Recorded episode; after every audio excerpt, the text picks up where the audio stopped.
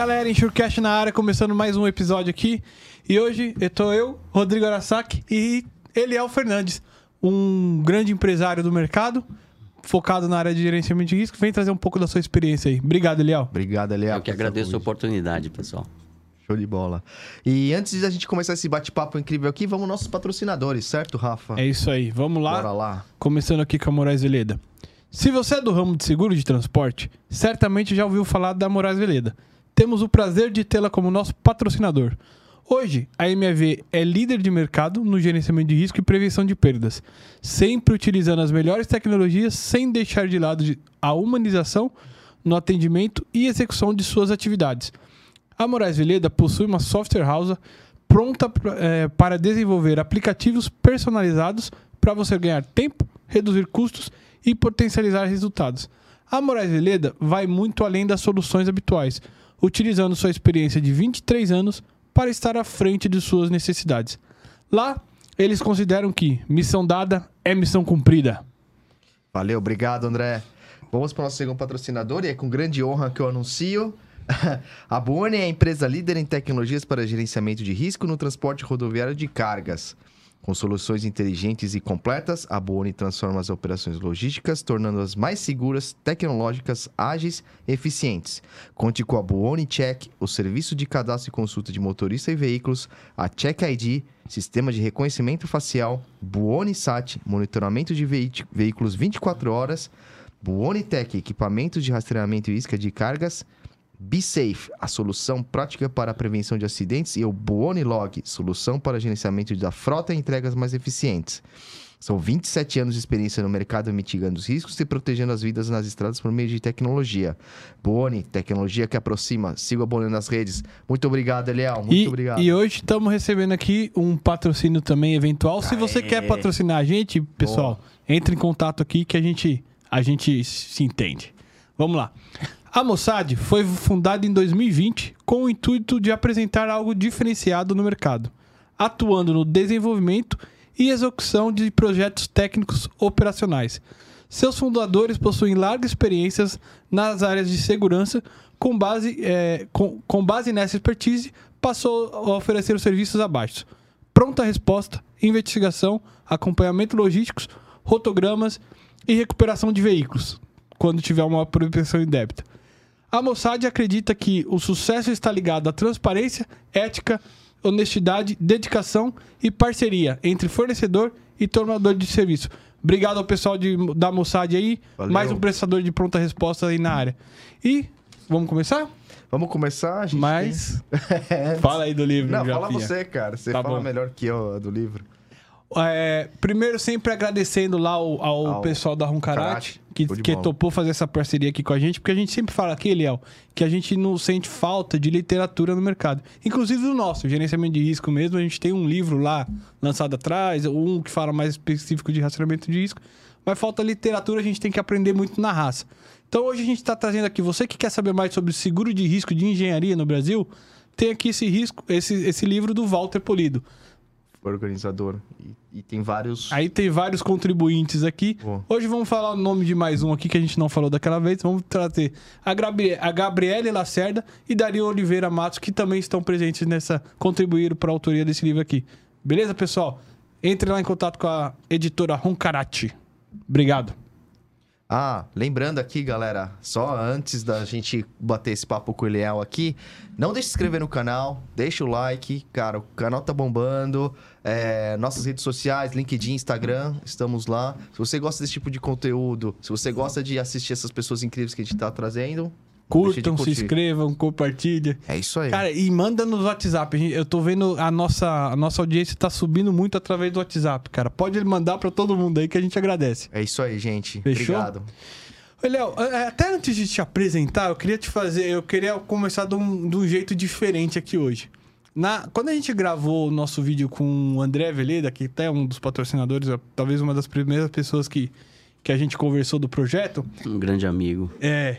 Ele virou.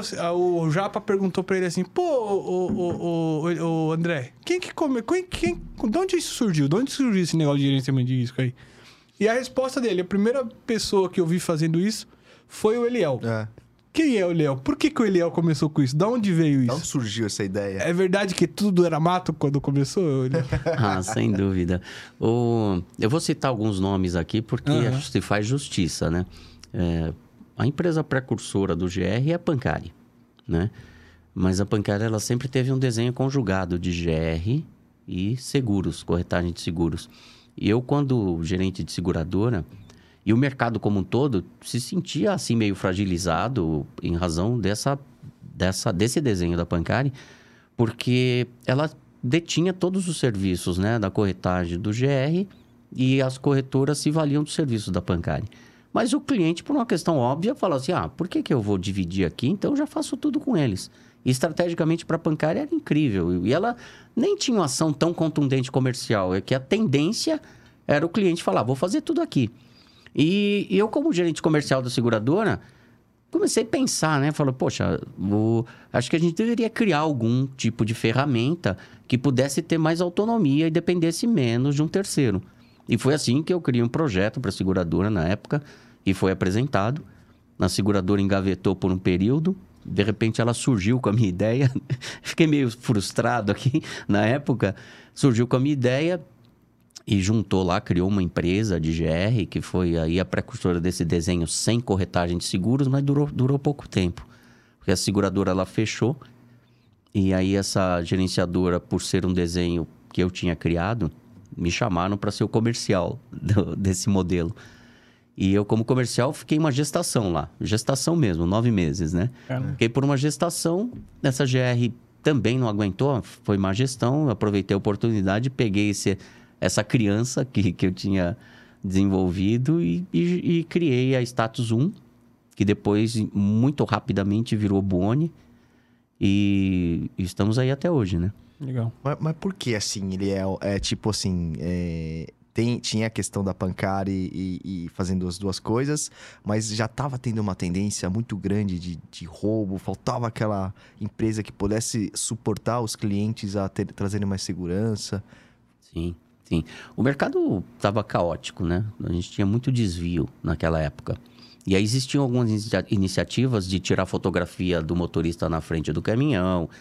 Tinha a questão do, do colhimento da, da impressão digital nas fichas, que isso era obrigatório e tal. Então, existiam algumas iniciativas para tentar inibir o motorista quando ele olhava o bandido. O motorista, o que se passava por motorista, na verdade, não o motorista. O bandido queria se passar por motorista honesto.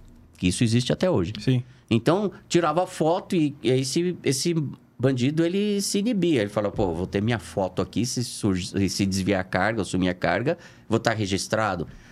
Isso era uma iniciativa inicial. E isso, as coisas foram, foram acontecendo. O, inicialmente foi inibido, depois... Aí começou a crescer roubo de novo, aí depois vem acompanhamento velado, que não era escolta, porque até então a escolta ela não, não existia ainda um processo voltado à carga, era mais a valores. Então, nós é, é, fazíamos acompanhamento velado, né? Porque isso era algo que, que a legislação não discutia, porque não tinha arma, não tinha nada. A gente só fazia o acompanhamento que hoje é feito através de rastreadores, a gente fazia em loco, porque não tinha um, um rastreador que pudesse nos ajudar aí, como hoje acontece. Então, isso tudo eram iniciativas que iam acontecendo para a gente poder tentar conter e antecipar uma ação marginal para evitar o roubo.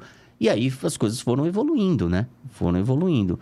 E aí, se vocês quiserem continuar perguntando, senão eu desenvolvo aqui uma história que vai ficar legal aqui. Não, que isso. Fiquem à vontade. Não, até antes de entrar nesse, nesse ponto até da, da GR, Léo, agora fala um pouquinho de você. Eu, eu pulei um pouco essa parte, até Ah, é. pra, pra pegar o gancho do, do André. É, mas fala um pouquinho, como, como você surgiu nesse, nesse mercado de GR? O que, que você fazia antes, Elião? Tá. Eu, eu sou um carreirista na área de seguros. Eu iniciei em 1981 numa seguradora, que era a Concórdia, né? Que hoje, na evolução toda, é Mitsui, né? Tá. Então, eu iniciei lá atrás. Era, era a, a seguradora responsável pelos seguros da cooperativa. E eu iniciei conferindo relação de embarque, né? Pegava os conhecimentos rodoviários, tirava o carbono e Caramba. conferia a RE. Então, isso era um, um trabalho meu. Então, lá, o meu primeiro emprego na minha vida já foi relacionado a transportes Transporte. né? Então eu fazia essa, essa, essa conferência. Daí eu fui evoluindo para técnico de seguros. Depois eu comecei a fazer é, também a, avaliação de seguros internacionais, que fazia análise de toda a documentação, invoice, é, é, documento de importação, aquela coisa toda. Fui evoluindo para o transporte internacional. Depois eu segui para a área comercial, que eu almejava muito isso. Fui para a área comercial da seguradora. Aí foi aí que começou meu relacionamento com os corretores de seguros. Isso já muito lá atrás. Depois eu assumi como gerente de sinistro, departamento de sinistro da seguradora por um período. Peguei aquela fase do, do real, aquela parte do. Aquela, aquela discussão toda de cruzeiro e cruzado, Putz, né? Caramba! E aí, cara, aquilo lá era uma loucura. A seguradora. Chegava um segurado para receber indenização era indenização, ó, metade em, é, em cruzeiro, metade em cruzado. Era um desespero total. Mas, mas um que isso? Era pela, pela data? O que, que, que influenciava? Não, porque o, o governo congelou a grana de todo mundo e aí a seguradora, as seguradoras, elas tinham, uh, tem por obrigação ter reserva técnica, né? Aquela, toda, aquela reserva técnica, mas ninguém tinha essa reserva suficiente até então, né? Então, começava a fazer uma negociação. Quem entrava de prêmio, né? O que entrava de prêmio em, em cruzado é, não era o suficiente para suportar. Então tinha lá essa coisa de cruzeiro cruzado. Então ele pegava um pouco daquilo ali, se valia daquele valor e trabalhava meio a meio. Então transferia o valor que não podia mexer, que estava congelado, parte e o resto dava liquidez no, no na outra moeda. e aí uma loucura total aquilo ali. O, as coisas ficaram bem caóticas na época. Então eu, eu peguei essa experiência que me deu uma bagagem bem interessante. E depois eu fui para para a área comercial, gerente, voltei para a área comercial, gerente comercial, segui em frente até essa ideia aí de criar o gerenciamento de riscos sem envolvimento com corretora de seguros, para que a corretora pudesse se valer de um serviço sem ter que investir nele, né? Então, a gente passou a ser uma solução para que toda corretora de seguros que precisasse de um gerenciamento de riscos, ela poderia se valer da nossa estrutura sem precisar criá-la. Uhum. E foi assim que a gente foi crescendo. E esse canal indireto é, hoje é o principal canal da Boni. As corretoras hoje é as que mais nos, nos contribuem para o crescimento há anos, né? E, e na época que vocês é, começaram, era, era você e o Ciro? O Ciro? Sim. É, a o ideia... Ciro era do mercado também, de seguro? Ah, legal. Que ótima pergunta. é assim, se juntaram. O Ciro é assim... É o, eu, o Ciro, ele, ele é conhecido de um, de, um, de um parente da minha esposa, irmã ah, da minha sogra. Tá bom. Né? E a gente, por felicidade, a gente se encontrou num determinado momento e, e como aquela, aquela gerenciadora inicial quebrou, que eu era o comercial dela, eu, eu vim com a ideia, só que, cara, não tinha grana, né? Ela, uh, ela quebrou e não me pagou. Então, eu tava sem um tostão mas eu estava com a iniciativa do negócio ali, fazendo trabalho. Eu fazia um cadastro, eu fazia um cadastro, fazia cadastro de motoristas, e, e aí eu estava me prevalecendo, juntando um pouquinho dessa iniciativa aí para poder me sustentar. E aí o Ciro tinha vendido uma indústria e estava capitalizado, né? Ele, ele pegou, montou uma pizzaria no Jardins e falou assim: Ó, vou me divertir aqui com a pizzaria, né?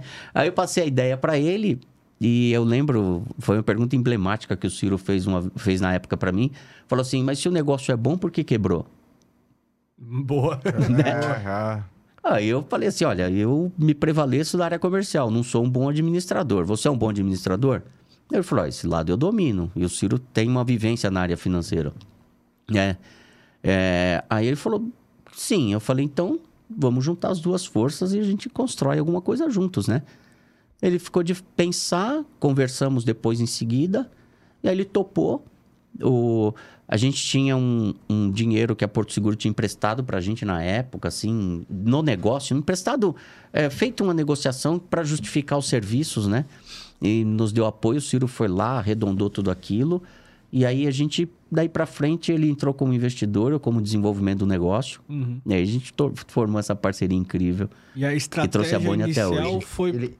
Pode falar. Não, não, ele nunca tinha, nunca tinha trabalhado com seguro, ou com GR, ou corretagem? Nada, né? da indústria. Ah, Tanto é. que o papel do Ciro era mais na parte financeira e administrativa cara... e a minha é. comercial é. e operacional, né? A cara, então... a cara pra linha de pra fora da Boni sempre foi. Sempre é, foi pelo, pelo conhecimento, pela experiência, né? E aí você vê, experiência hoje, a galera ela tá lá atrás de um computador e ele não entende o que é. Eu fiz um acompanhamento, por exemplo, acompanhamento velado, eu acompanhava um caminhão, eventualmente. é, cami três caminhões, por exemplo. Você está na Castelo Branco, seguindo três caminhões, de repente um caminhão pega uma alça de acesso e os dois seguem em frente. Aí você olha, e agora? O que, que eu faço? Uhum. Aí você sai para. O que, o que desviou, você vai dar apoio, comunica avisos da frente. Só que os da frente continuam numa velocidade baixa. Quando você busca esse caminhão aqui e volta para a rodovia até você chegar nesse outro caminhão, são 30 minutos para conseguir numa velocidade dobrada do que era. Então as pessoas acham que 5 minutos, 10 minutos, 20 minutos, isso é uma diferença extraordinária numa rodovia e a gente conhece isso em loco. E aí você depara com um funcionário ou com pessoas no mercado que olha e fala assim: ah, mas só faltou, eu atuei em 20 minutos. Porra, 20 minutos é uma eternidade na estrada. Às vezes, 20 minutos você não acha mais o caminhão. Então, é, essa experiência em loco vale muito a pena a gente trazer isso para a tecnologia, assim a gente fez. A gente entende que, que ali na, na, na, na operação raiz tem um comportamento e aí você coloca a tecnologia dando a importância para isso, porque você conhece aquilo como funciona, né? E, e, eu acho que assim, é, 20, 20, 27 anos atrás, é isso? 20, isso, 27. 27 anos atrás você começou. Acho que mudou muito o perfil. De, não, não digo só do risco, mas de atuação em si, né, né Leão? O que, que você acha que a gente aprendeu mais, assim, a lidar com, com esse serviço aí? Ah, hoje o momento é extraordinário, Rafa. Hoje uh, o mundo é outro. Hoje a tecnologia, quando eh, Existem algumas contestações com relação à parametrização, integração. Cara, a integração a tecnologia é fundamental. Você buscar integrar todas as tecnologias e você fazer uma parametrização inteira. O sistema é inteligente. Ele, a gente já tem o estudo do comportamento do motorista. Tudo que o motorista faz, que ele está é, tá propenso a um desvio de carga tudo mais, a gente já está ali desenhado. Então, só parametrizar aquilo ali, o sistema ele já atua, já manda sirene, bloqueia, faz tudo isso automático. O que o nosso desafio é o pronta-resposta que aí você manda equipe que não tem poder de fogo, quem tem poder de fogo, falando grosso polícia, modo falando, né? Polícia. É a polícia. Então a gente tem que chegar a fazer uma aproximação visual para poder identificar uhum. e depois no segundo momento a gente a gente é, tem que pôr a polícia junto, porque quem pode é, criar um fronte para uma situação é, é, é, a polícia, né? Uhum. Mas a tecnologia nos dá uma dinâmica incrível, é extraordinário. E eu vou dizer aqui um exemplo que a gente fala lá, eu, eu não é querendo fazer propaganda, mas tem, tem muito a ver, é um face match. Você vê um bandido que aquilo que eu falei do início lá, a raiz, em que a gente tinha que tirar foto na frente do caminhão para inibir o bandido, hoje o face match já identifica se o cara é ele mesmo. O que, que, é esse face match? Face match ele faz a leitura do rosto do, do motorista e compara junto da carteira de habilitação, que é um registro oficial, tá. do, com a foto da pessoa que está indo carregar ali no momento. Se ele falsificar a fotografia, ele diz, opa, não é ele. E aí ele impede de entregar a carga para alguém que está falsificando o documento ali na hora. Mas é... Isso é uma prática, alguém né? tem que ter uma câmera ou é um sistema que o cara tem que olhar para ele? Tá, ou... não, ele manda a habilitação dele, ele hum. manda habilitação ah, no ato tá. e aí eu confronto a habilitação com a habilitação. Ah, tá. né? Aí a gente vai, já faz, faz o confronto com, com, com, a, com a, a carteira de habilitação original e vê se, se aquela foto é dele mesmo. E não, não, não impacta, tipo, aquelas RG de 1990 com de de agora, assim? Tá, não, a habilitação é mais, é mais atual, né? Ah, é, é verdade. Normalmente, quatro, quatro anos, ele é obrigado, anos, ele é obrigado a atualizar, né? É. Ele atualiza de acordo com a idade, tem, a, tem os, seus, os seus prazos, mas as, na habilitação a fotografia ela é mais recente sempre. É, é verdade. E aí a gente tem eficiência. E não é a idade da pessoa que muda, porque existe toda uma inteligência ali é. que vê distanciamento de olhos, nariz, orelha e tudo mais, e que são pontos que não, não muda no rosto da pessoa, independente se ela tá velha ou no, nova, né?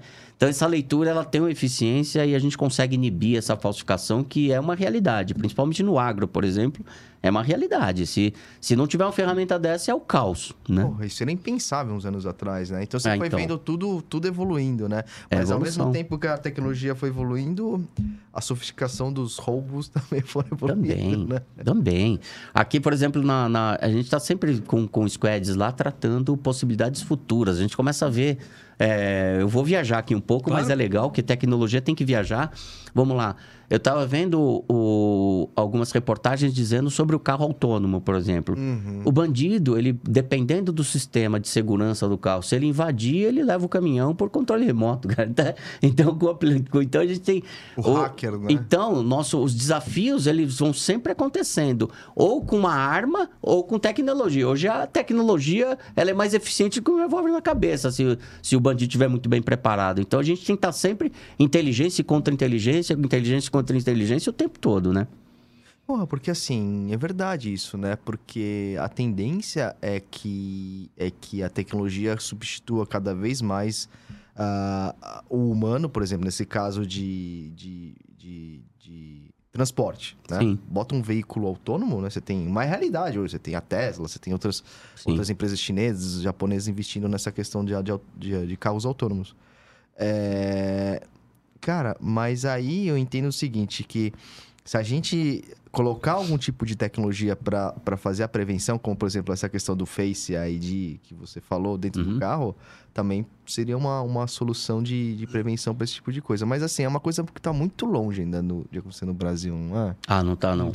Não tá Vocês não, acham que porque não? determinadas rotas, determinadas rotas, eu- é, eu- a gente tem uma malha viária muito interessante. Tem rotas que já permite isso, porque tem, tem rotas muito bem definidas, com malha viária muito bem aplicada. Então, mas ela, a gente consegue, certamente a gente conseguirá aplicar num curto espaço de tempo para médio, mas em determinados trechos, né? Não, no- não a nível nacional, né? Você, o caos de um trânsito aqui, como é que você vai colocar um veículo e, e- projetar ele numa, numa operação em que ele possa ser eficiente ali numa mudança e tal, acho que de, de, de, de trajeto na operação urbana. Mas eu, na estrada eu não, não vejo a tão longo prazo assim, não, já. Acho Não, que e vai. até, Porque e até é- essa questão que você falou, por exemplo, do Face, do FaceMatch, que hoje já é um produto da, da, enfim, da Boni, enfim. É, com a questão do, da câmera no carro que você falou, já tem câmeras nos carros hoje para a questão de prevenção de acidente. MV não MDVR, né? É, porque não, daqui a pouco essas câmeras, você, pô, beleza, o documento do cara passou. Que o cara pode ser um parecido. O cara Ah. lá que viu. Isso, isso é uma coisa que acontece muito, principalmente no agro. O cara não confere se o documento do cara é o, é o cara que É tá entregando. Tipo, Ele pega o documento numa ficha e entrega a carga, você, cara. É você, loucura, né? você não vai pegar lá porque é o documento real e o cara lá não tá olhando se é ele mesmo. Mas na hora que ele ligar o caminhão, você tem uma câmera que você vai saber se ele é ele mesmo. Óbvio. Nossa, Né? e, olha No mundo que é muito cheio de autônomos. é- Não, e imagina, não é aplica... o- fácil. não, aqui não estou mencionando sobre eficiência ou ineficiência de aplicativos, É, é. mas os aplicativos eles geram automatismo e que se na ponta quem está contratando não tomar o cuidado de fazer esse confronto que você falou e muito bem dito, é, nada disso vai acontecer porque ele faz no aplicativo, ele não tem contato com a pessoa, com o motorista, ele só vai receber alguém como a gente recebe alguém que vai entregar uma pizza em casa. Então ele vai receber alguém que ele vai ter que acreditar que é aquela pessoa. Então o sistema ele tem que ser muito eficiente para poder dar essa segurança e ele ter certeza que aquela pessoa que contratou ela mesmo está indo ali, né? Então isso é um desafio hoje real que a gente vem evoluindo evoluindo com isso tudo, principalmente no last mile, né? A gente vê o e-commerce aí bombando, bombando, bombando e colocando toda sorte de pessoas com competência ou não, com tipo de caminhão adequado ou não, veículo adequado ou não, na ponta de uma entrega, né? Então a tecnologia a gente tem que começar a mitigar esses riscos e melhorar cada vez mais essa a percepção de segurança disso tudo aí, né? Legal. Existe alguma, ah, assim, é, eu sou, não sou perito em gerenciamento de risco, nada, mas tenho algumas dúvidas também que seria, assim, existe algum tipo de tecnologia hoje no mercado brasileiro que você coloque, é, muito o que você falou também, alguma tecnologia dentro do veículo embarcado, mas essa câmera, mas essa câmera não voltada para o motorista, mas uma, uma câmera que leia é, igual a Volvo tem, um leia placas, leia cu- curva. Existe isso? Dá para ser implantado ou não? Não existe essa tecnologia hoje. É uma super realidade hoje. Sério? Hoje não é nada de novidade. Por que tem isso. acidente pra caramba, então? Não, então, não Precisa tem usar, né? Ô, Rafa. Porque, cara, parabéns, é isso aí. Hoje o nosso, o nosso esforço é fazer o cliente entender que isso é, é algo importante que, que, que traz resultado para ele. A tecnologia, ela consegue interagir imediatamente no veículo e, e no motorista para corrigir aquilo no ato da viagem. Por exemplo, você tá lá com, com um sistema de MDVR que você vai acompanhando e ele vê se o motorista tá com sono, Ah, se o motorista tá olhando muito para baixo, se o motorista tá com o celular, se ele tá com cinto ou não tá com cinto, né? E aí ele começa, a gente evolu- vai evoluir lá para telemetria conjugada. Aí a gente vê o comportamento como é na tocada dele, como é que ele tá dirigindo, e o sistema a gente já vai é, mudando o comportamento dele em tempo real. E não histórico, como era antigamente, que a gente vai olhar pelo retrovisor, né? Fazer uma alusão à direção aqui. A, a- a a- o retrovisor, ou seja, uma leitura histórica e falar, ó, isso aqui, se ele tivesse feito isso, não teria acontecido. Hoje não. Os sistemas, como o Rafa mesmo falou aqui, a gente fala lá do BSafe, na Boni a gente tem o BSafe. A gente atua no ato. Se o motorista estiver dirigindo de forma irresponsável, ve- velocidade contínua, é, velocidade acima da velocidade permitida contínua, muito tempo de direção, porque aí dá fadiga. O nosso sistema todo ele vai acompanhando. Isso aqui é o livro do nosso amigo aqui. ele tá querendo chamar a nossa atenção. aqui. querendo vir, Ele tá, tão falando muito com o Eliel, fala, fala do livro. então a gente, oh, brincadeiras à parte aqui, o sistema ele vai tratando o comportamento e a gente em tempo real atua e já corrige antes de acontecer o evento. Isso, repetindo aqui as palavras do Rafa, é o seguinte: vamos usar. Vamos acreditar nisso e usar, porque o sistema já provou eficiência. É não só é aplicar. caro, né? Mas é que é isso, é caro? Não é tão caro, não. Assim- Hoje as tecnologias do mercado, a gente pode falar das mais diversas aqui. Eu não vou citar todos os nomes, Ah, mas sim, todas as sim, tecnologias As embarcadas, principais as principais já têm. É. E hoje a Boni, ela integra essas tecnologias. Quer que a gente fala, patrocine a gente, né, Eliel? É, então. Você- já, já dei um gancho aqui. Boa, boa, já dei um boa, gancho boa. aqui. Vocês de tecnologia que tem MDVR, ó, procura, pe- procura a galera aqui que tem tema para vocês, tá? Boa. Então, o, a gente, o nosso sistema integra essas tecnologias do mercado e, só, e- é. e- e cria essa solução. E cria essa solução, tá? Então, eu acho que vale a pena o mercado começar a enxergar isso. A gente vem evoluindo e não tá caro, não. Tá? É. Muito, super viável. Para vocês terem ideia, hoje instalar um sistema desse custa o preço de uma isca, uma isca Nossa. Que o mercado vende. Uma descartável, aquela que vai chegou no destino joga Já fora. joga fora. Então você Ah, paga um- é tão uma mensalidade é o preço de uma isca por mês, cara. Então, não é caro, meu, não é caro. Mas é, e- é que depende. Desculpa. Não, vai lá, vai lá, vai lá. É que de- a- além disso, depende de outros fatores, né? Você depende da qualidade da estrada, você depende do motorista O- o- o- ainda, de qualquer Japa, jeito. Uma coisa que eu sempre falo assim, tem Né? fatores externos que a gente não controla. Mas o que que com fatores internos eu supero os fatores internos? Que é isso que, que tá sendo dito aqui. Pô, a gente tem... é, ah, a, a estrada buracada. Se, se, o, se o motorista tá atento, não está com sono, que é tudo isso que a, que a câmera pega.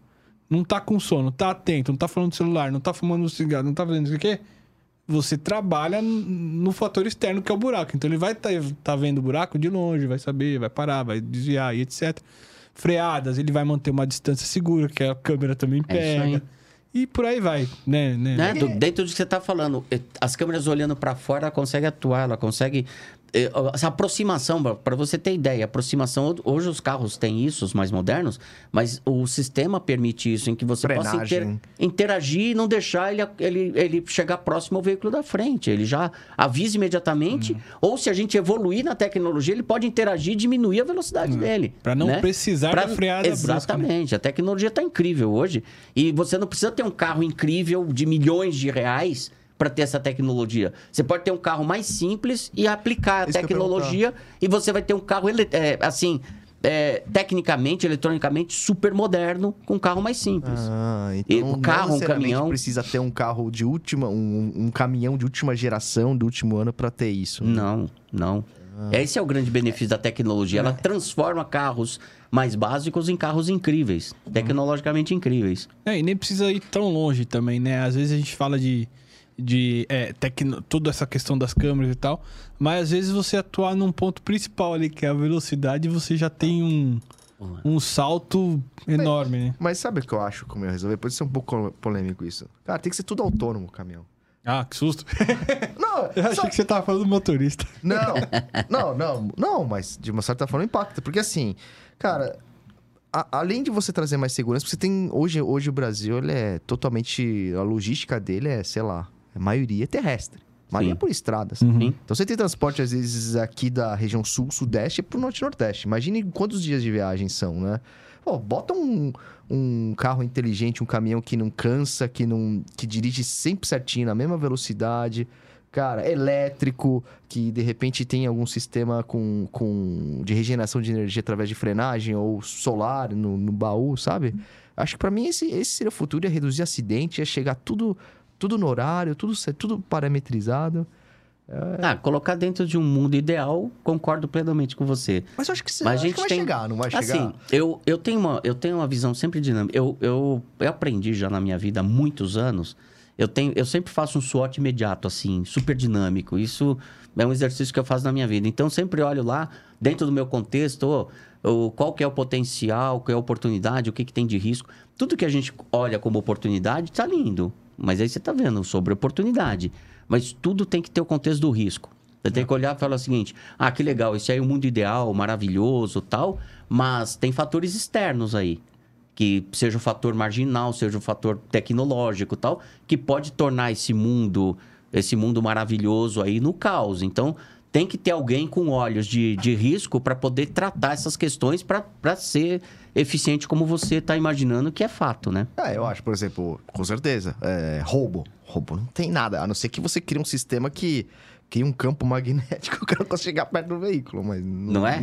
exato. Já tem algo parecido. Ah, mentira, vai saber, Tem, né? O cara tem. liga, cria um... Pro baú tem, né? Cara, tudo é- que uma você- barreira, um... Cara, tudo que você falar aqui, porque hoje, e, e como vem evoluindo em tecnologia cada vez mais, que a Boni virou empresa tech, agora Total Tech com, Legal. com a iniciativa da Nstech. Então, nossa empresa é tecnológica, então a gente começa a enxergar tudo diferente. Tudo que você está falando aqui, nós temos o nosso setor de tecnologia lá, que especula o mercado o tempo todo. Para tudo que você falar, existe uma solução. Ela é aplicável, agora a questão de tem que ver se ela tem custo ou não tem custo tal, mas são aplicáveis. Então, o roubo, por exemplo, ele tem sim tecnologia, tem toda a lei de drone, aquela coisa toda, mas evoluir pronta resposta para acompanhamento com drone é tendência do mercado. Então, a gente precisa só fechar mais, melhorar a legislação para essa malha aérea de drone e tal. E quando isso fechar, aí é uma realidade. O, aí aquilo, a tecnologia vai, vai tornando mais eficiente o processo, porque você faz uma gestão à distância. O bandido vai ter que ter um, um- uma, uma arma com um míssil antiaéreo, essa coisa toda. Tem que acertar lá em cima e vai ter que ter uma boa mira para arrancar, arrancar ele lá do ar. Pra... Você vê hoje, né, na, na guerra, por exemplo, da Ucrânia e Rússia. Hoje é a guerra dos drones. Você viu? Cara, você Então- olha em qualquer lugar, é drone, é drone que consegue ver, é drone que consegue jogar alguma coisa. É isso aí. Eu acho que, eu acho que assim, dá pra, dá pra ter uma pressão, assim, da, dos, eh, das GRs ou das empresas em relação ao governo pra ser aprovada uma coisa disso? Ou existe? Vocês fazem esse tipo de coisa? Ou, ou- Tá. É legal, o que é legal é o seguinte, que nós das gerenciadoras já, a gente tem já uma proximidade com os órgãos de segurança pública e o esforço nosso, pelo menos Boni Nestec, é sempre evoluir para que a gente possa é, cada vez mais conciliar a iniciativa privada com o poder público. Porque aí sim a gente consegue criar um, um processo mais parrudo para ter resultado. Porque hoje, hoje trabalha muito, trabalha-se muito num paralelo, dois esforços, né? E a iniciativa privada tem muita tecnologia que pode otimizar a estrutura da polícia. Então, a gente, com os fatores que nós identificamos ali, a gente pode dizer isso aqui é um roubo ou não é. Não é uma suspeita, isso aqui é um fator É, certo de roubo. Aí a gente otimiza a equipe, aí a polícia vai lá, evita aquela, aquela falsa comunicação de roubo, aquela coisa toda, que mesmo involuntária a gente, as pessoas fazem imaginando que aí não é, e acaba empenhando a polícia. Não, o- e a gente vem, o- a gente aqui em São Paulo, a gente tem uma proximidade muito, muito interessante com o Procarga, com o Dr. Valdomiro, é um parceiro que estuda muito essas questões e é um estudioso e a gente eu tenho admiração demais por ele porque ele, ele é um estudioso ele escuta a iniciativa privada ele vê o quão um pode contribuir com o outro ele tem uma visão diferente a gente quer ver se a gente evolui para o país inteiro com essa mentalidade porque eu tenho certeza que nós vamos conseguir colher bons frutos nesse sentido aí Bacana. Ô, Léo, e a gente tava, até gravou um vídeo recentemente com, com o Cláudio Galante falando da, da questão do incêndio na indústria e tal, e passa também pela, pelo transporte. E aí uma pergunta que eu fui para ele é quanto que a indústria está preocupada com isso? E a gente tem falado, fa- acabou de falar bastante de acidente, E aí, você que é um cara que, que enfim, tá na linha de frente, quanto que os clientes está, estão preocupados com o acidente, que eles querem reduzir mesmo e tal? Ah, legal. Existe o seguinte, existe um trabalho aí que eu não vou dizer que é insólito, mas é um trabalho, um grande desafio, que é a gente trabalhar a cultura das pessoas, né, dos empresários, para que possam aplicar as ferramentas que possam mitigar ou reduzir esses acidentes. Por exemplo, a gente está falando de acidente aqui. Uhum. Agora, outra coisa é o top-down, é como a seguradora fez com o GR para o roubo. Ela diz o seguinte, põe uma cláusula dizendo o seguinte, tem que ter gestão de risco para o roubo, para evitar o roubo, e aí as coisas acontecem por força do contrato. Mas eu acho que esse não é o ideal. É. O ideal é a gente começar a é, criar acredita. cultura, e eu particularmente tenho conversado muito com as seguradoras para dizer o seguinte, ó, vamos ampliar esse, esse tema aqui para a gente começar a incentivar os clientes, é, não como uma não como uma cláusula que, que tá, es- tá na pedra ali dizendo que se ele não aplicar ele não tem cobertura, mas se você aplicar você tem uma taxa mais atraente.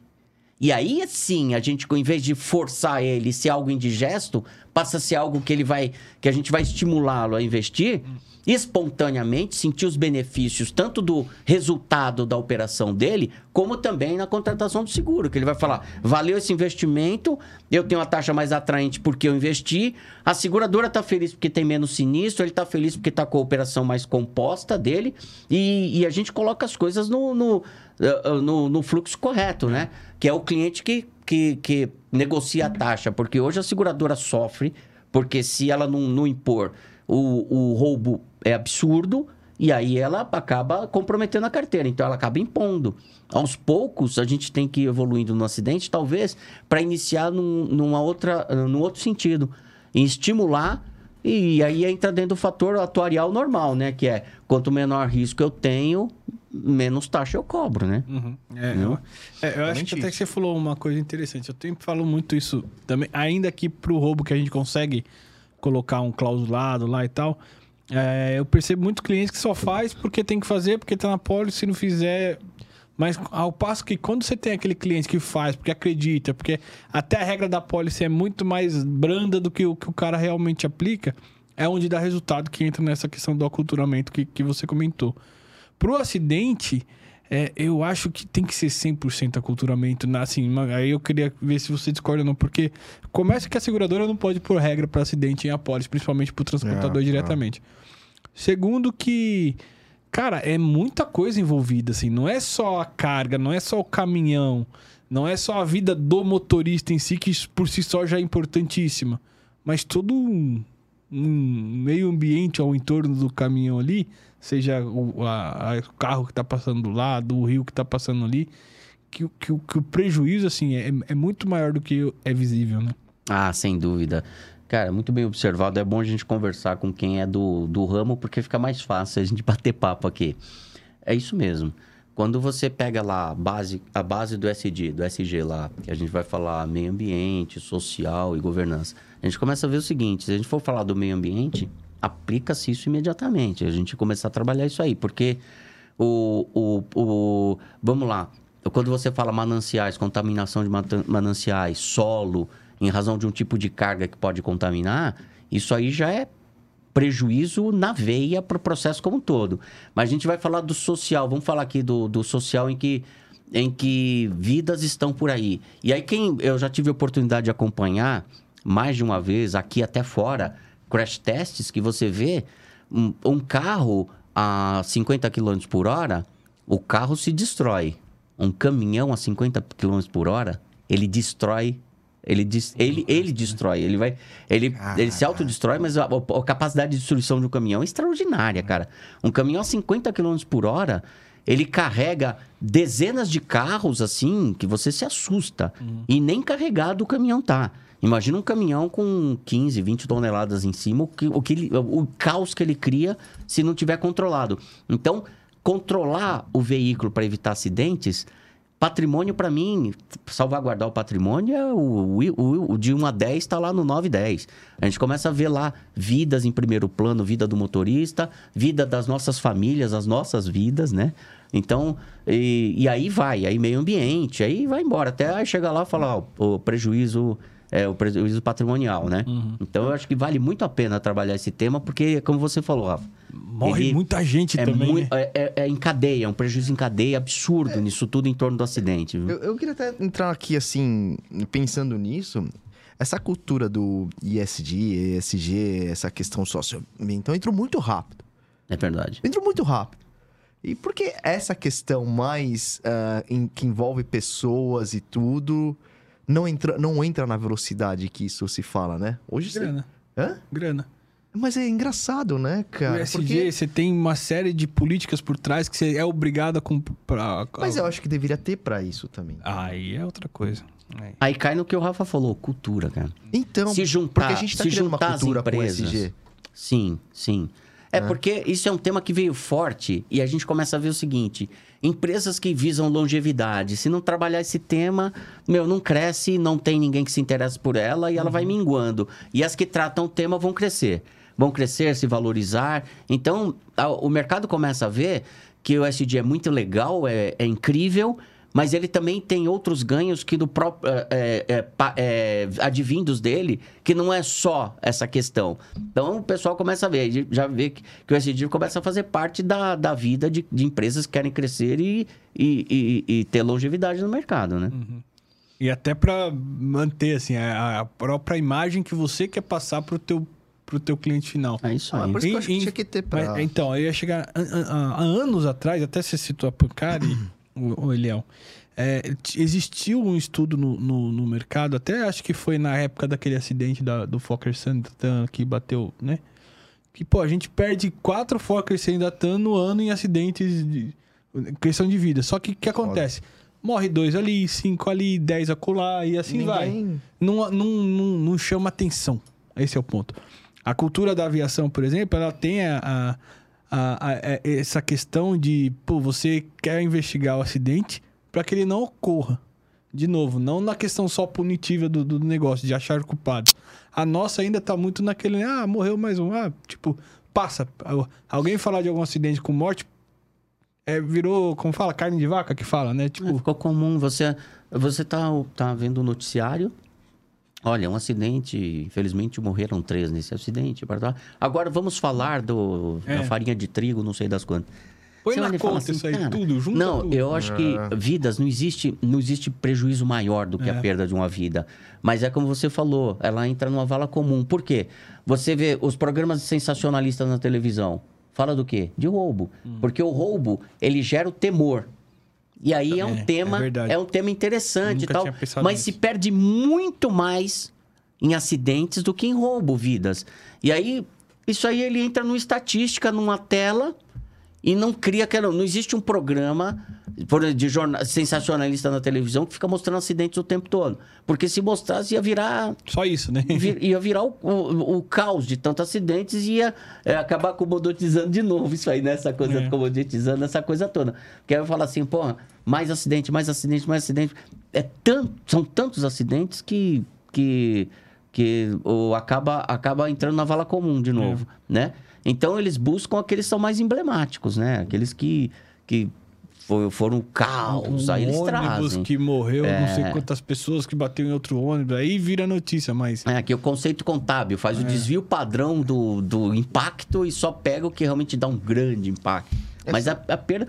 Em acidentes no Brasil, todo mundo fala isso, mas é bom trazer esses números, é, que eu, eu não tenho agora, mas é bom a gente buscar esses números direitinho, Uhum. que todo mundo fala de guerra da Rússia, a gente fala disso ou daquilo. O caos nos acidentes é um absurdo. Fala de pandemia, fala tudo. Coloca, começa a colocar a estatística do Uhum. Quantas isso pessoas uma coisa morrem em legal de, acidente de comparar, viu, né? Para você falar, bom, vou fazer um lockdown nas estradas porque É. o número extraordinário de mortes. Então, É. teria que ter realmente um trabalho muito mais é, é, contundente nesse tema. Eu concordo com você, já. Acho que tem, deveria ter mais iniciativas nessa, nesse lado aí. É, é o que vocês falaram, virou commodity, ninguém liga, mas, cara, eu acho que. É, enfim. E, e as empresas, assim, na tua visão, Eliel, as, as transportadoras que movimentam o nosso país aí, é, eles, eles, eles têm algum tipo de, assim, é, de projetos, assim, para diminuição? Ou são poucas? É muita pouca gente que faz isso, pensa nisso, assim, na, na sua visão, na sua opinião, é? É fácil vender o, o BeSafe? É, Em outras boa, palavras. Boa. Tá. O BSafe, ele tem sido, por exemplo, impactante porque ele mostra em tempo real pro empresário como é que tá o comportamento do motorista dele, né? E o que é muito legal é que, por exemplo, se é um cliente que já está na base e acontece um acidente, o cliente não contratou, eu busco, nós buscamos o comportamento desse motorista antes até, até, até o fato. Aí ele olha e fala, ó, se tivesse o BSafe, olha o comportamento dele aqui. A gente, teria, a gente teria controlado, ele não teria causado esse prejuízo. Então, a gente está usando a tecnologia para facilitar a venda. Mas não é fácil a venda quando não tem esse histórico. Porque o. E aí aquela história, que só quem sofreu um pesado que o BSafe sensibiliza. Por isso que a gente tem que trabalhar essa cultura. Tem que trabalhar essa cultura. É a velha história de colocar grade depois que é roubado, né? É exatamente isso. É o que eu costumo sempre dizer, meus pares na Boni sabem, gestão pelo retrovisor não se permite mais, cara. Então a tecnologia tem nos dado possibilidade da gente poder é, ser preditivo. A gente consegue já olhar ali na frente e falar, atua aqui que você vai evitar essa perda. E aí que eu falo, as seguradoras vão poder ajudar bastante a gente nisso, porque a seguradora olha e fala assim, ó, a gente mostra o comportamento e diz o seguinte, olha o comportamento da sua frota. Se a gente começar a atuar aqui, você não vai perder. E aí ela pode começar a estimular. Então isso é um ciclo virtuoso que é muito importante envolver todos os players nesse tema, né? Mas eu tenho fé que, que não, não é nem um médio, em curto espaço de tempo vai crescendo. O BSafe já cresceu bastante. O mercado está começando a estar mais sensível a isso, mesmo porque tem hoje a estatística é, é, tá mais de 70% de acidentes comparado a roubo. Então, cara, vamos controlar o acidente, né, meu? Porque acho que o prejuízo está aí. É. O prejuízo está aí. E tem um seguro obrigatório que não se discute cobertura, né? Não, é, Ele é lá é obrigatório, obrigatório. aconteceu, você É. tem que ir no STTC, você tem, vai ter que indenizar e acabou, né, meu? Não, e, e no acidente a gente ainda tem uma questão que tacógrafo sempre some. Não é? não é verdade? É Ah, então você vê que é, que é, é- é problema do motorista, né? Quando é assim. É, assim, é, é, é- é ruim você chegar, ah, o problema é isso. Mas, óbvio, o, o, o, o CEO da viagem é o motorista, É né? O cara que manda ali, ele, ele... Mas ele também tem muita responsabilidade por trás, onde... Até um, um, um parênteses interessante. A gente recentemente implantou um programa de prevenção de acidente numa operação. E, e aí que eu falo que não é só motorista. Aí, pô, tá. Assim, o resultado foi espetacular. Saiu de um, de um, de um número pra, assim, pra outro. Enfim. E aí a- começou a acontecer o seguinte: pô, tem uma carga que tá atrasada. O cara dá. Ô, vamos, precisa entregar. Aí o cara, eu não. Pra você depois me. ou a, transpor- ou a indústria ligando pro transportador: Ô, tá atrasada a carga. Eu não vou mandar meus motoristas correr, senão você vai me pontuar errado depois. Então, assim, é um ecossistema que tem que todo mundo trabalhar em prol do, do, do resultado, senão, né, né, Léo? É lógico. A, a- toda, toda mitigação de risco, todo serviço, ele tem que ser, ele tem que ser na medida certa. Eu não posso, eh, nós não podemos acrescentar segurança de tal forma a impedir eficiência. Se for impedir eficiência, joga contra o negócio. Então a gente tem, tem- tudo tem que ser mais na medida certa para que fique interessante para todo mundo, né? É porque isso- esses sistemas que eu tenho visto no mercado hoje em dia, ele acaba apontando o problema que de fato existe. Óbvio, culmina no motorista acelerando na ponta? Culmina, mas tem o atraso logístico, o atraso na- no carregamento, ah, a espera que o cara tem lá até começar a carregar, o cansaço dele, que ele já tá ali esperando 8 horas e ainda vai pegar uma viagem de 8 horas pela frente. Várias coisas. A própria lei, eu acho que ajudou muito, né? Sim, da jornada. Ah, é, da eu acho que jornada. come- foi, acho que assim, a pedra fundamental que fala, né? Quando, Sim. quando começa Sim. e tal. E ali, a partir dali, começaram a surgir, sur- surgir programas. Então, assim, é, é, é, é toda uma situação que tem que estar prevista, que aí o cara vai começar a apontar, pô, não é o motorista que tá correndo só isso. Mas ele tá correndo porque você demorou para carregar. Ou ele ficou aqui esperando tanto, e agora ele tem que. é, é, como fala? Recuperar o tempo na viagem. Isso, acho que o que você está falando tem muito, tem muito a ver com o que eu vou falar aqui, que é o seguinte. Quando a gente vê o comportamento do, do motorista, é, tem clientes que a gente prospecta e olha e fala assim, ó, olha esse motorista aqui, ele estava a 138 km por hora com, com carregado. Aí o pessoal olha e fala, ah, esse aí é o ligeirinho. aí, aí todo mundo, esse aí eu sei quem é, esse aí é o ligeirinho, dão risada na mesa, né? Como tem outros em que a gente olha lá, tá vendo um caminhão a perto de 130 km por hora, e aí carregado tal, e a gente mostra para o empresário, ele olha e fala assim, espera um pouquinho, qual que é o valor dessa mercadoria? Quase 900 mil reais, 800 lá vai fumaça. Ele olha, só um minutinho, sai da sala, demora um pouco, ele volta. Isso aí eu já resolvi. Vocês acreditam que isso aí é um bitrem? Nossa. O cara tava quase 130 km por hora, Mas com chega quase bitrem? 900 Isso é mil. louco. Um absurdo, chega. É o que então, você falou, imagina o impacto disso então, aí. um absurdo. Ele não É. para nunca um caminhão Nunca, desse. é. E aí o, o, o empresário olhar e fala assim: um dá risada e fala que é o ligeirinho, e o outro olha e fala: não, tira, parou o caminhão, substitui o, cam... substitui o motorista. Para no local seguro, bloqueia lá, substitui o motorista. Pega alguém, leva o motorista lá para pegar esse caminhão, porque ele não dirige mais e demite ali na hora. Mas o plano não é punir.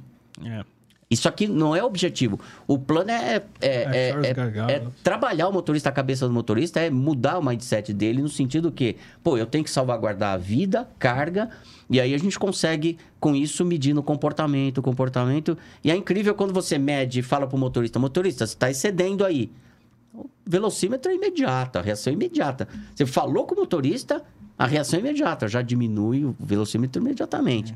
E a questão do, do- da tecnologia, ela não aplica é, substituindo um tacógrafo. Por incrível que pareça, né? O disco do tacógrafo físico e tal ainda é a lei. A lei ainda não evoluiu para tecnologia.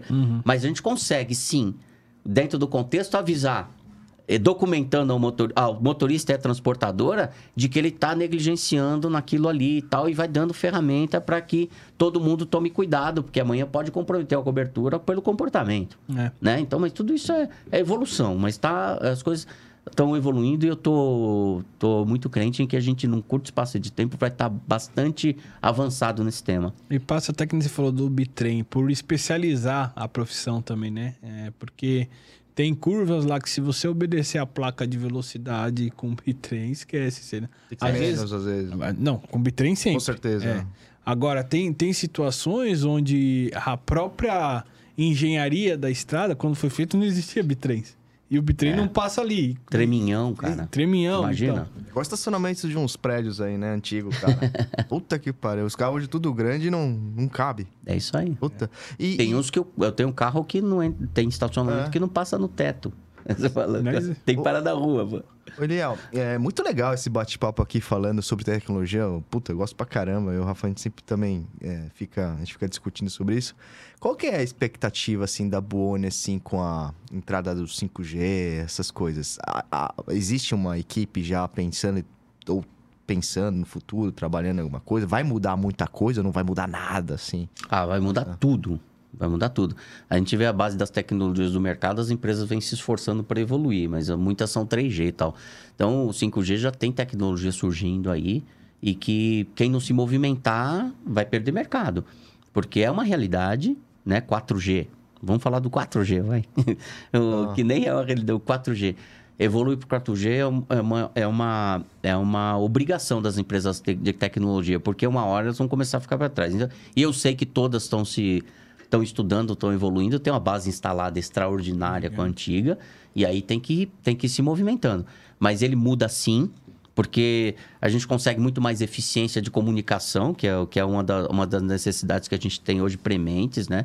E também é, per- é, existem tecnologias que são muito mais eficientes quando a base é essa, porque é uma base muito mais eficiente. Então você consegue velocidade com acúmulo de funções. Então é, muda tudo, muda tudo, inclusive preço.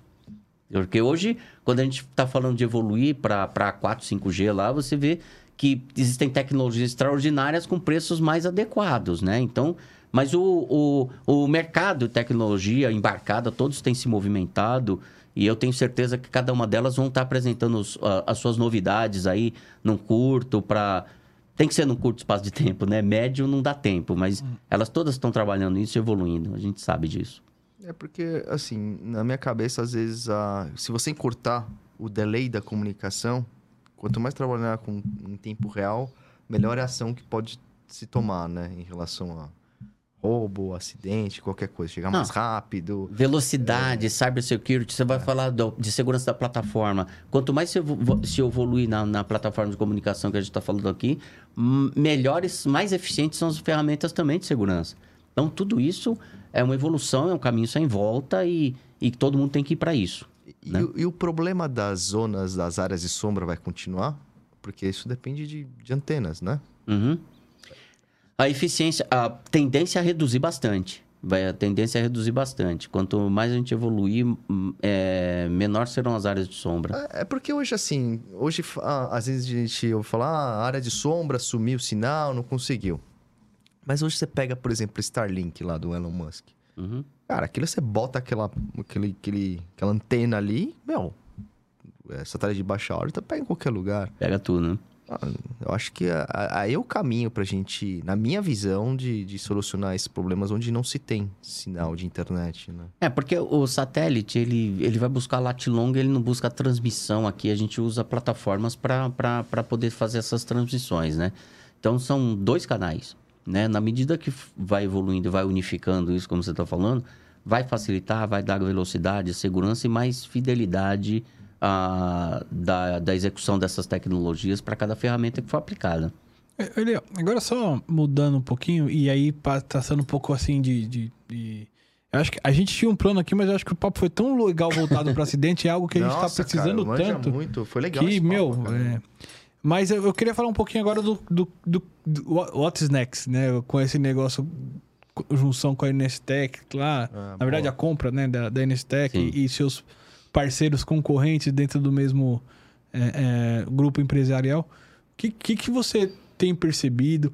É, Você você deve ter andado nos seus parceiros concorrentes. Você percebeu diferenças? Tem, tem coisas a, a se dividir? Enfim, o que, que, que você viu de diferente?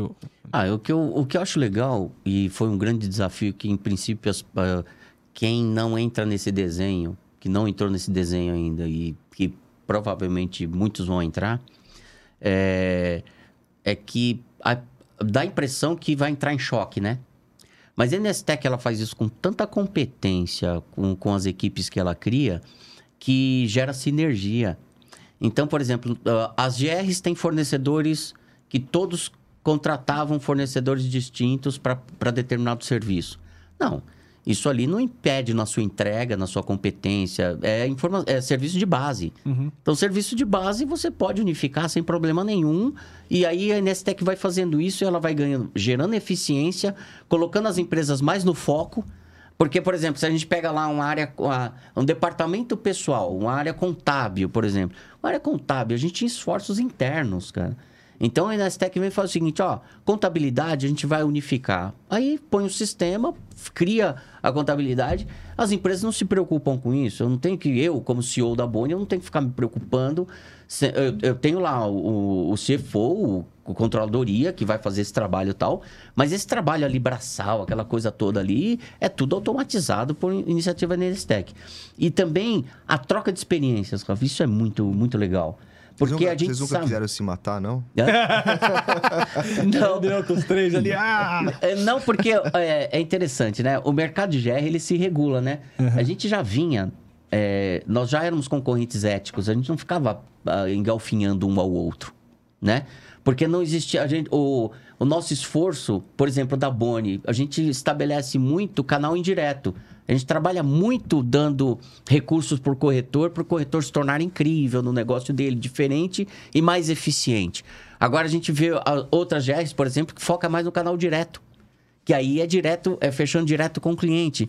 Então o mercado ele foi se, se regulando assim é, é, pela própria prática de cada um. Então ficou muito mais fácil essa integração, em que a gente consegue, por exemplo, o, vamos falar de banco de dados positivo dos motoristas. Nós temos um banco de dados voltado a motoristas de bom comportamento, não é o bandido. não. Então a gente exclui quem- os bandidos. Então os motoristas do nosso banco de dados têm boas práticas. Então a gente só que tem motorista que não está no banco da Boni. Então existe a, a Nestec criou um data lake que se ele não está no meu banco eu busco nesse data lake e alguma dessas GRs já traba- trabalhou esse, esse processo, eu já me, eu já me valho daquela, daquela informação e trago para dentro do meu. Ganho dinâmica, ganho histórico, porque aquele motorista, se não estava num cliente meu, não conhecia ele, já vem com o histórico dele, já acrescenta segurança para o meu processo e vice-versa. Eles podem buscar a informação do nosso banco que vai acre- acrescentar segurança para eles também. Então isso aí está num exercício muito legal e tem ferramentas, por exemplo, que a Boni tinha ferramentas muito legais, como por exemplo o BSafe.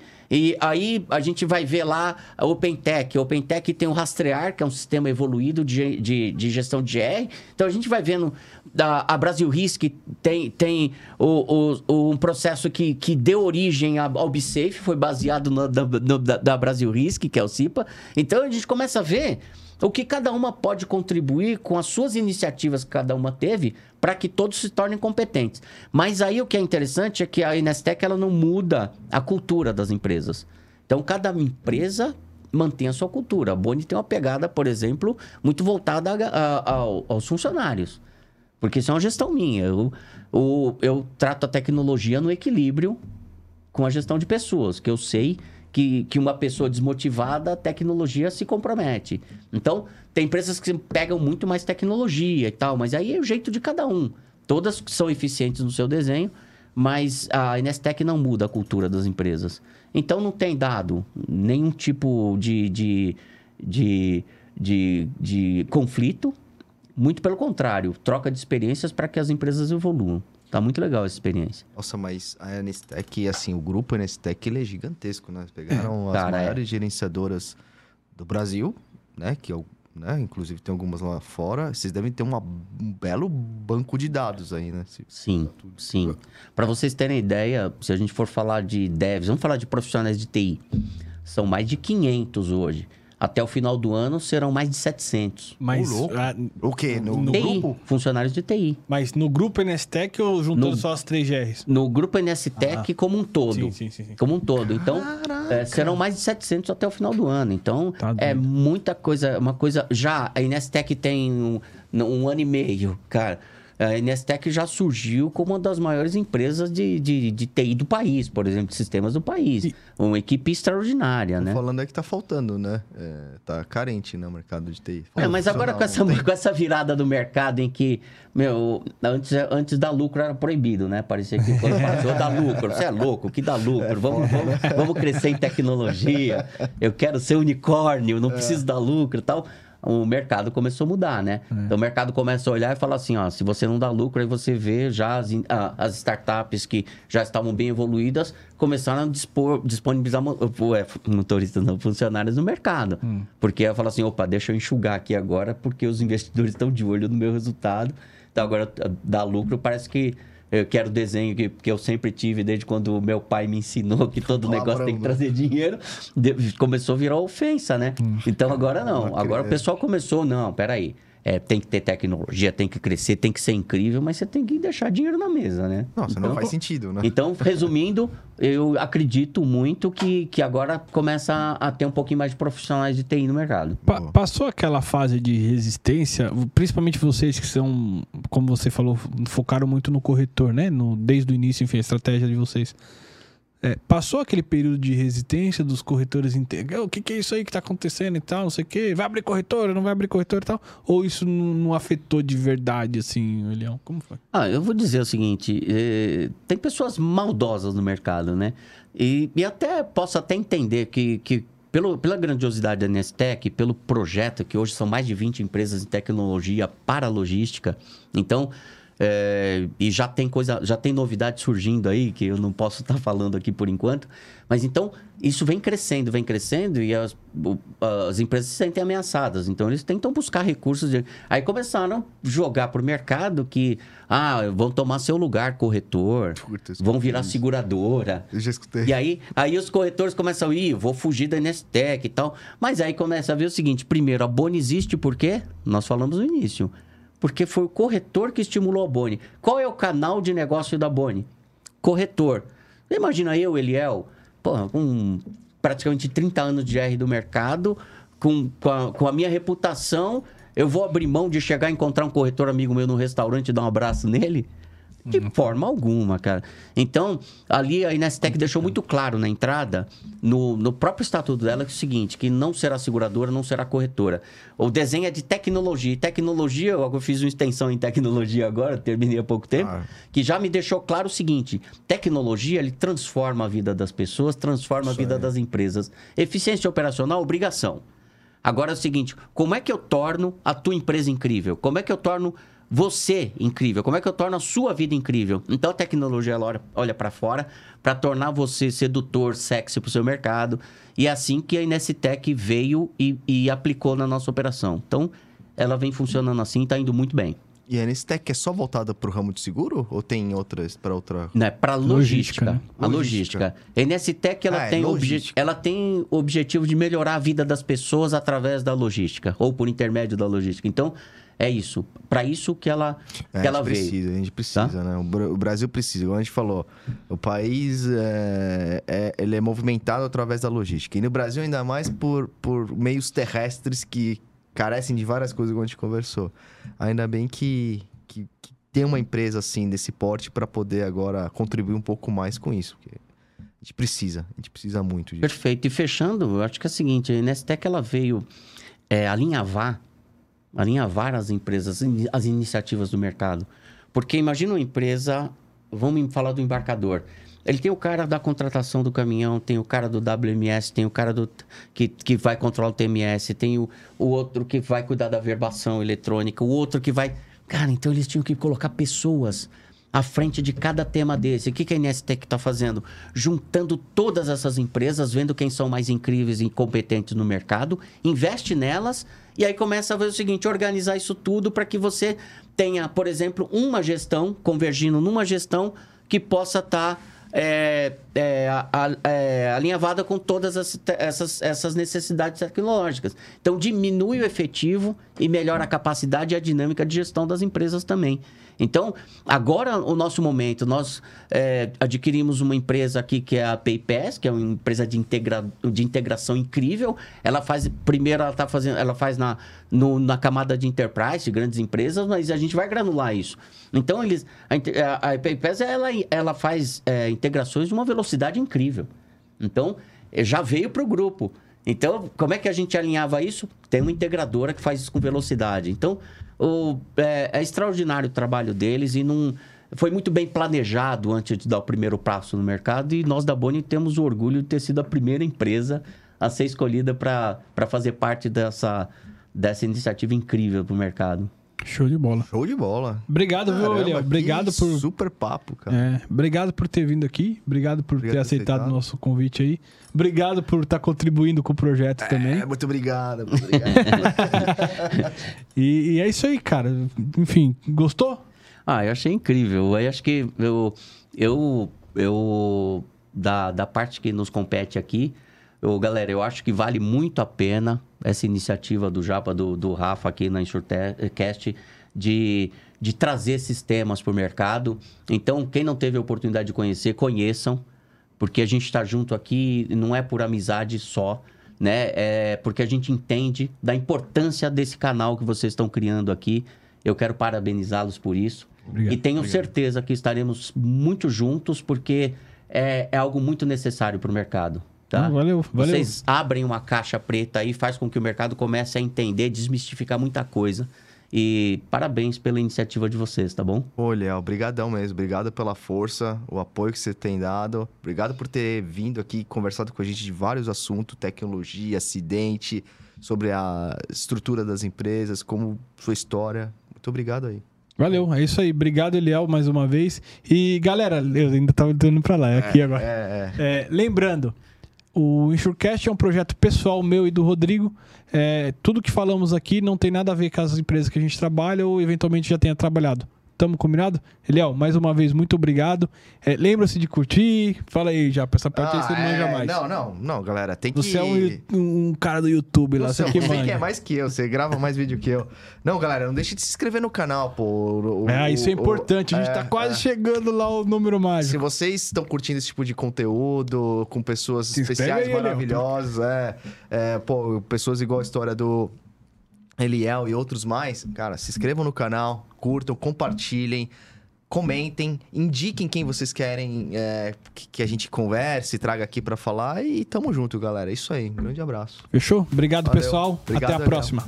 Valeu. Valeu, tchau, tchau.